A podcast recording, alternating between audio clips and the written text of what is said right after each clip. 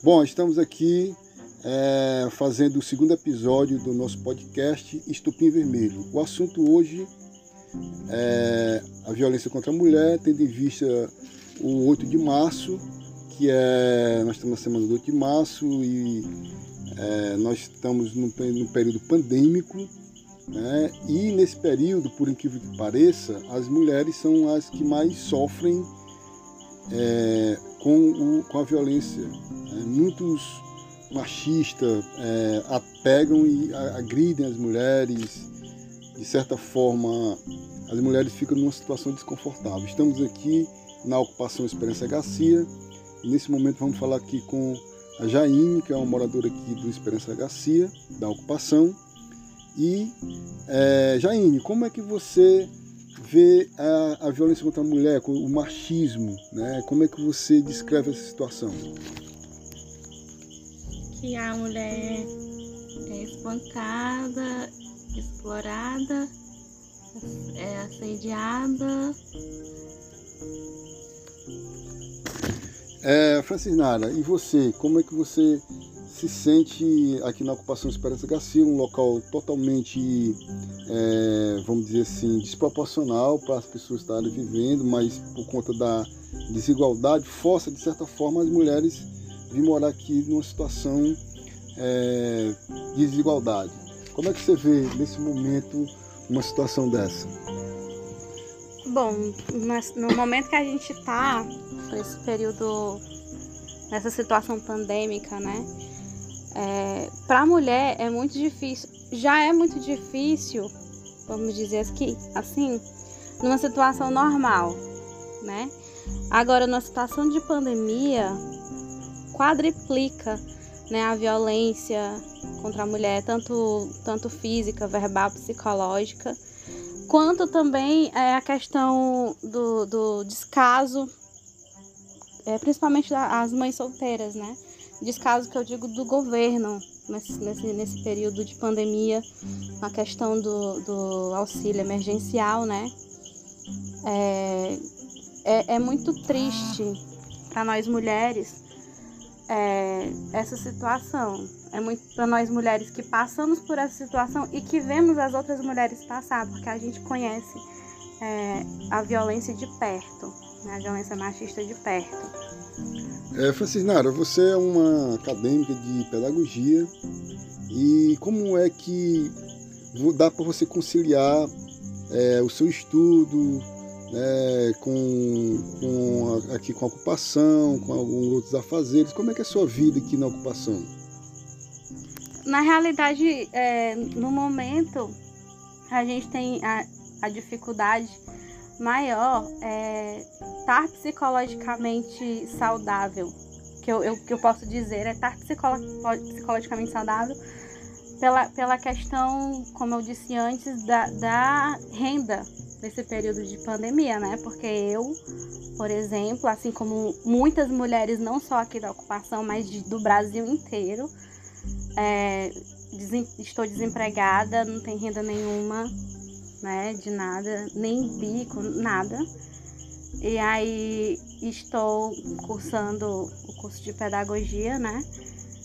A dificuldade maior para mim tem sido me manter psicologicamente saudável para poder continuar, porque é muito difícil é, pensar todos os dias nessa situação que a gente está de, de falta de alimento, inclusive, de, de não saber como vai ser o amanhã, de jeito nenhum, né? É muito complicado. E para as mães solteiras, que, principalmente, deve ser muito mais difícil ainda.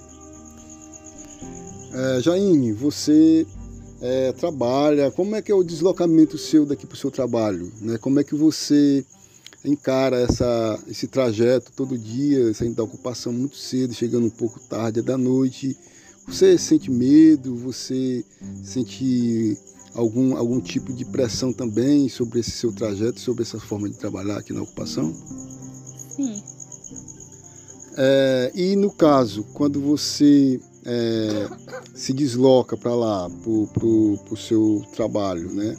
Você se sente contemplado, você se sente satisfeita com, com essa situação, trabalhando, às vezes você pega chuva, você sai às vezes não tem um transporte, a cidade também não, não oferece um, um transporte legal para você. Como é que você vê isso?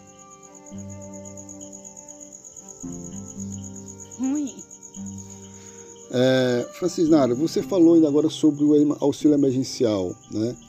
Na versão passada, o auxílio emergencial para mãe solteira, como você mesmo falou, bem destaca isso, que é muito difícil, era R$ 1.200. Depois eles baixaram para 600 reais.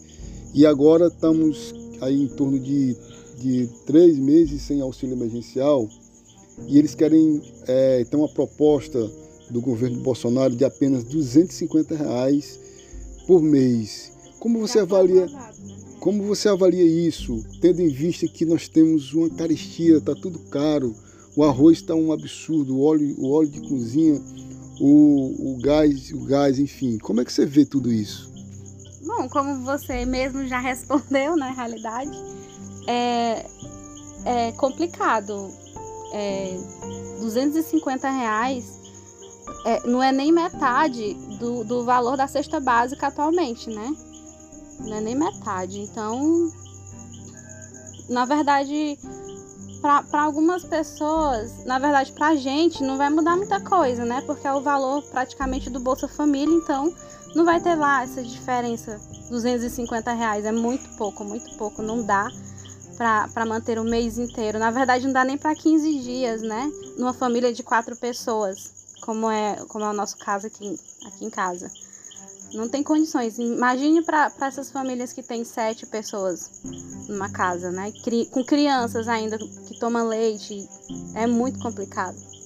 Para adultos é complicado. Agora tu imagina numa família que tem um monte de criancinhas como aqui na ocupação, que tem crianças numa única família de dois, aí tem de cinco, aí tem de, de sete anos, aí tem de oito. É muito complicado. É, Francisnária, essa questão da, é, do, do, presidente da República, né? Porque nós estamos numa época de pandemia, hoje só aqui em Piripiri morre em torno de três pessoas, no Brasil está morrendo em torno de duas mil pessoas dia. E também é, eu soube que você também, é, de certa forma, teve um comprometimento de 25% dos seus pulmões, né? Como que você vê essa situação da pandemia aqui na ocupação? Como é que você já relatou aí as, as, as dificuldades das mães, principalmente das mães solteiras? E aqui na ocupação, a questão da higienização, como é que você vê tudo isso aí, é, dessa situação precária? Na realidade, não só aqui na ocupação, mas na cidade inteira, falando aqui da nossa cidade de Periperi, não tem uma higienização, não, é, não existe uma higiene da forma que deveria ser. Não por culpa das pessoas, de jeito nenhum, mas por culpa do, da gestão, das gestões, tanto municipal, estadual e federal, né? É, não existe. Bom, você falou aí da questão do, do, do problema que eu tive, que eu, que eu tive Covid.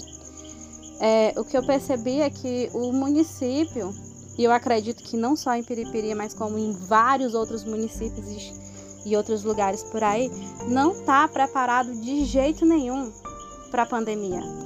Não está. Principalmente, não só, não só desde o começo, mas como, como agora daqui para frente, com a questão das varia, da variação do, do, do corona, né? É muito difícil. Ah, o nosso município não está preparado de jeito nenhum. Inclusive, a gente está aqui com praticamente 100% de, de ocupação dos leitos, né? Por causa do, do, do Covid. E a culpa de tudo isso, principalmente, é do presidente, né? Nosso presidente que é, na verdade, que não está governando nada, muito pelo contrário, é um incentivo à, à, à contaminação em massa. Na verdade, o, o que eu vejo é dessa forma, que não tem de forma alguma política de contenção do coronavírus. O que realmente deveria ser feito não está sendo feito, que é o fechamento total, o lockdown total em todos os lugares, mas claro, dando é, para essas famílias mais carentes, para as famílias de, de, em situação de vulnerabilidade, dando para elas é, é, condições para que tenha, para que ela sobreviva a, a essa questão de, de, pandemia para que ela consiga ficar em casa se protegendo dessa, desse vírus, né? Que não precisa sair para as ruas para botar a sua vida em risco e, e também das pessoas que, que, estão ao seu redor, né? Na verdade, o que tem que ser feito é isso. É, e Fran, como é em relação à vacina? É, como você que também é técnico de enfermagem tem uma noção de, de, de como é, funciona, né? É, e você, o que você acha da vacina que está é, em passos lentos? Como é que você vislumbra esse horizonte aí?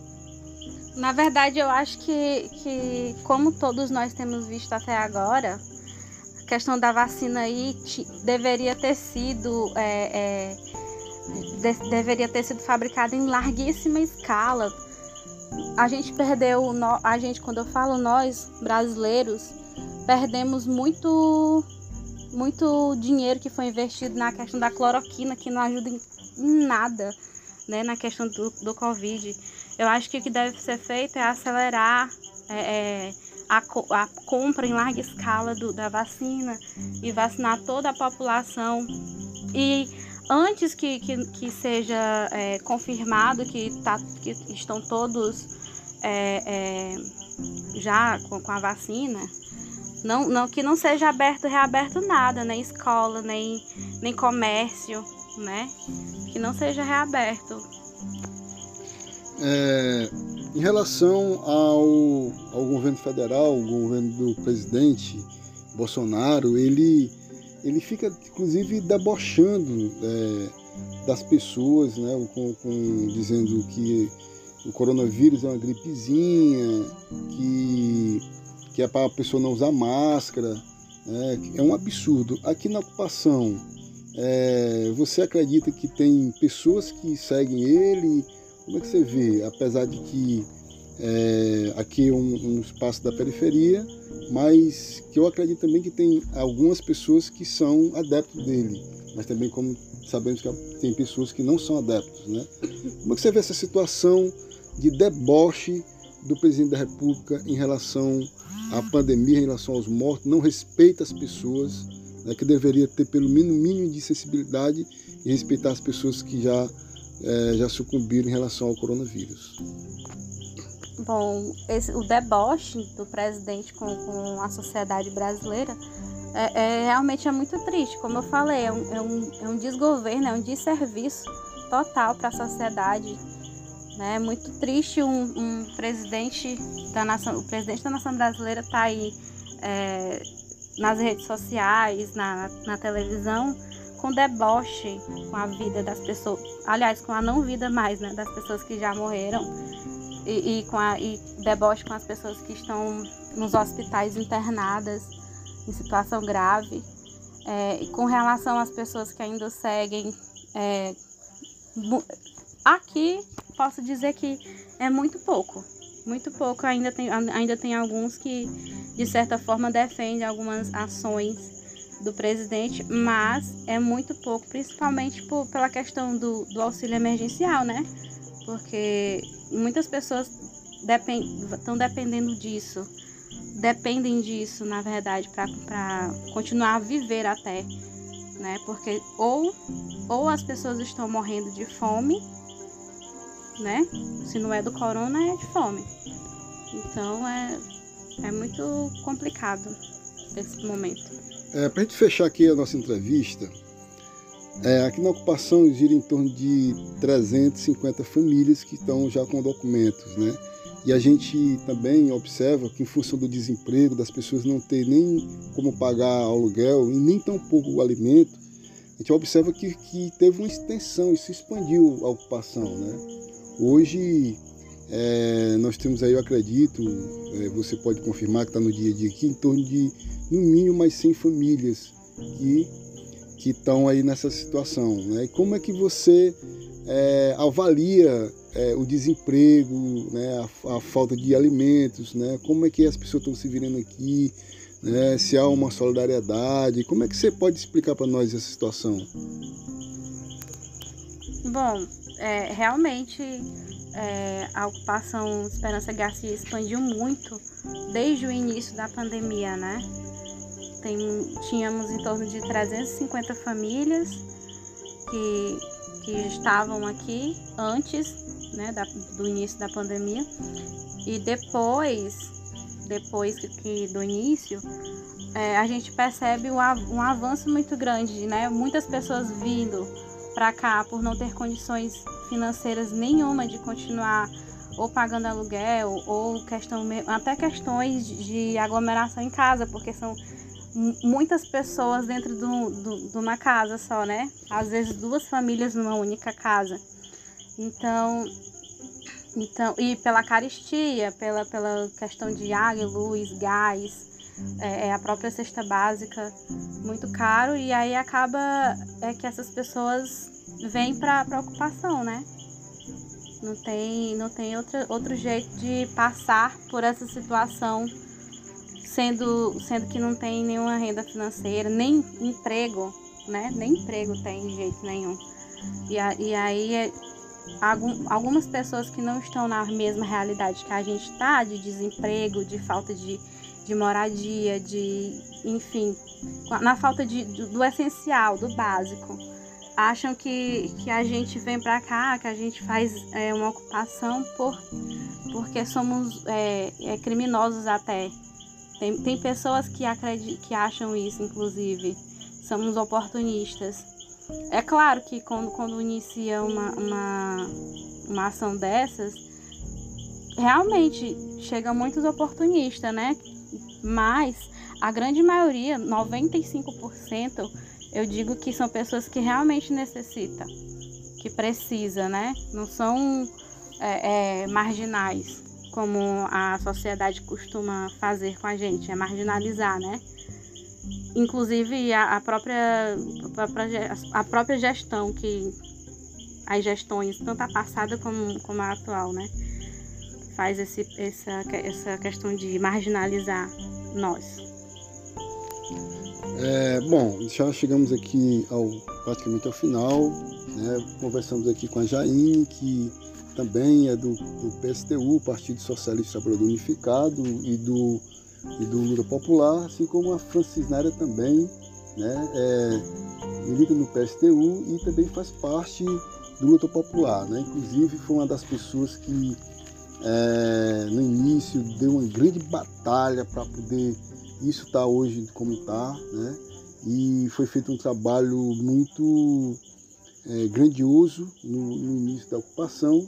E, e assim, Francinara, como é que você, nesse momento, olhando para quando você chegou aqui né, e hoje, como é que você vê esse momento de, é, nessa situação? Que antes era uma ocupação que também não tinha perspectiva, de repente o movimento chega e o movimento daquela impulsionada. Né? É, hoje, como é que você vê toda essa situação? Né?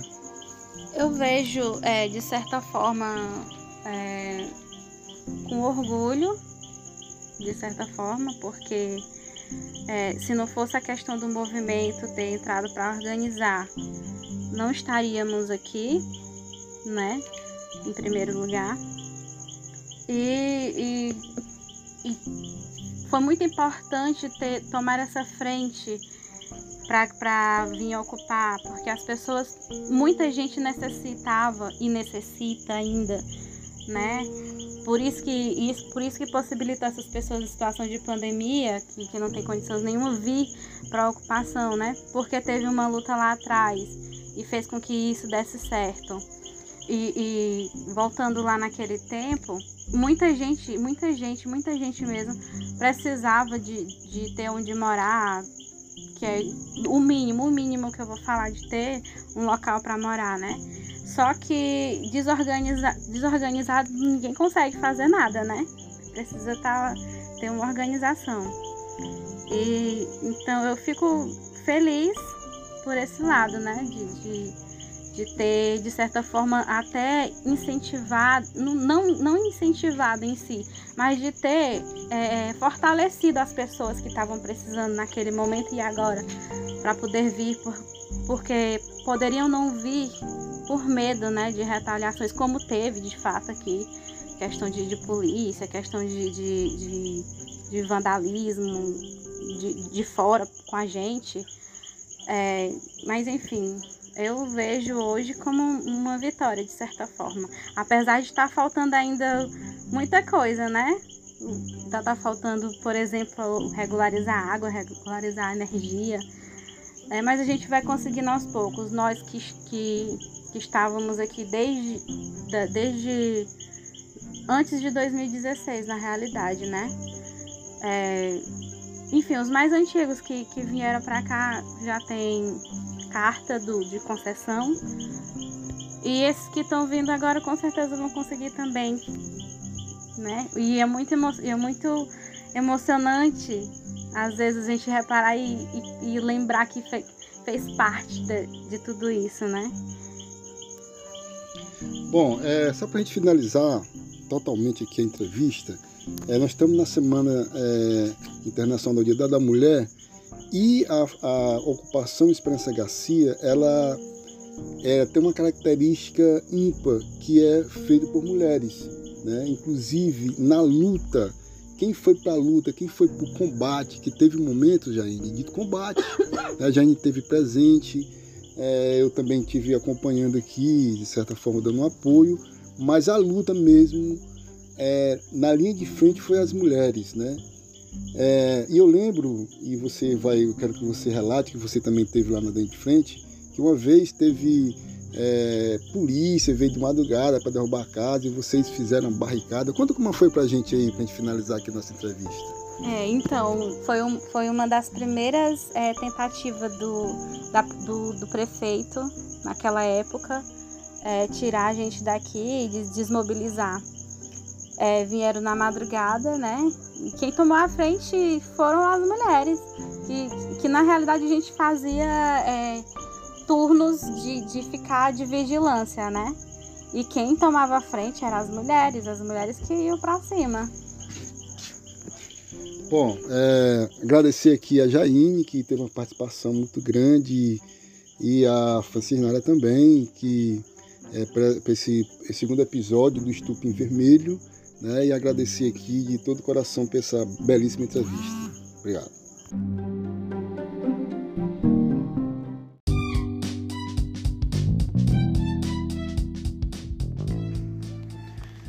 É, boa tarde, estamos aqui com o Manuel Melo, um jovem muito atuante na política, e a gente vai falar aqui sobre a atual conjuntura é, nessa pandemia. E, Manuel, como é que você está vendo aí é, a quantidade de mortos no Brasil hoje? Já são em torno de 270 mil mortos. Como é que você vê essa quantidade de mortos nesse momento acontecendo no nosso país? Então, nosso amigo Tibério eu vejo como uma tragédia muito grande, na verdade, um genocídio, né? E basicamente o governo em si está de mãos atadas, mãos cruzadas, não tem feito nada a respeito disso em contramão, os próprios governadores estão buscando e fazendo algumas medidas sanitárias, mas no momento não está tendo resultado. Manuel, como você vê a postura do Bolsonaro, que ele, é, diante dessas quantidade de mortos aí, ele fica debochando, principalmente das famílias, dos entes queridos, das pessoas que morrem, dizendo que é, pessoal chora, não é pessoal chorar, é mimimi, que é uma gripezinha. Como é que você vê essa postura de deboche do Bolsonaro? Realmente é muito lamentável a postura dele. Né? Eu acho que um chefe de Estado não tinha que comportar, não tinha que se comportar dessa maneira. É um comportamento totalmente desprezível em relação a dores das pessoas e dos familiares.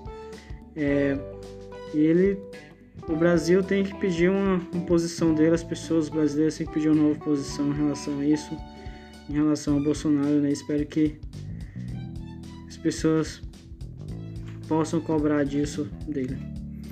É, nós temos aí, o país hoje já tem em torno de 9 milhões de pessoas vacinadas.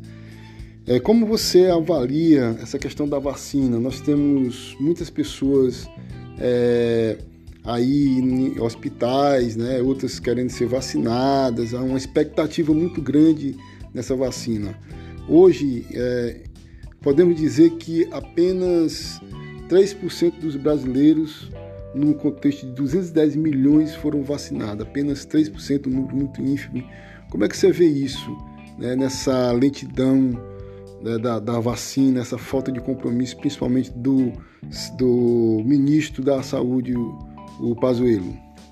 Como você já disse, né, realmente 3% da população até agora foi, foi vacinada e nós vemos que tem sido muitas, tem tido muitas mortes, né? Quase 300 mil e vai vai acarretar mais morte enquanto o governo federal continuar dessa forma, com essa postura, né? De, de não entrar com recursos para vacinar toda a população. Manuel, em relação ao, desemprego, nós temos hoje em torno de 60 milhões de desempregados. O Paulo Guedes, que é o ministro da Economia, falou que quando o Brasil tivesse morrendo é, 1.300 pessoas por dia, ele liberaria um auxílio emergencial que nós chamamos o auxílio emergencial da morte, da fome, que é só de 250 reais para cada cidadão, para cada pessoa, e mudaram inclusive os critérios. Como você vê nessa pandemia é, é, todos os governantes, governadores, os prefeitos pedindo lockdown. E como é que você vê essa quantia ínfima do você que é um jovem, né? Como é que você vê essa quantia de 250 reais para para os para as famílias?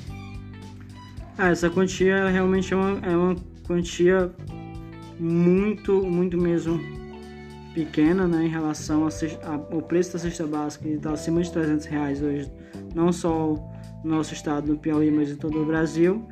E, sinceramente, não vai cobrir nem cobre né, a, os gastos das pessoas e a, a própria cesta básica. Né? Então, realmente, isso é um assunto muito a se pensar e, e é isso. Na sua opinião, Manuel, quanto você acredita que deveria ser o auxílio emergencial para estar tá suprindo a necessidade das famílias brasileiras que estão em situação de vulnerabilidade? Sabe, na minha, na minha humilde opinião, eu acho que é, teria que voltar aos 600, né? Mesmo considerando que ainda é uma quantia muito baixa, né? Em relação às famílias que têm um número muito grande de pessoas e em relação também a todas as alterações de preços da, da questão alimentícia e também no geral. Manuel, falar em, você falou aí em aumento de preço. A gasolina está subindo praticamente todo dia. Gasolina, o óleo diesel, o álcool, o gás de cozinha. É, como é que você vê essa situação para os brasileiros, principalmente aqui para os piauienses e piripirienses? A gasolina, né? Realmente, não só a gasolina, o diesel, né? Todos, uh, o gás né? tem, tem sido um aumento, tem tido um aumento muito relevante né? E eu acredito que o governo em si não vai fazer nada, né? Vai continuar deixando da mesma forma. E, sinceramente, é muito triste, né? Porque tem muitas pessoas que necessitam, não principalmente do, do gás de cozinha, né? Que, que é necessário em todas as casas brasileiras, né? Mas eu tenho absoluta certeza que com toda a força que as pessoas nossa, mano, não dá.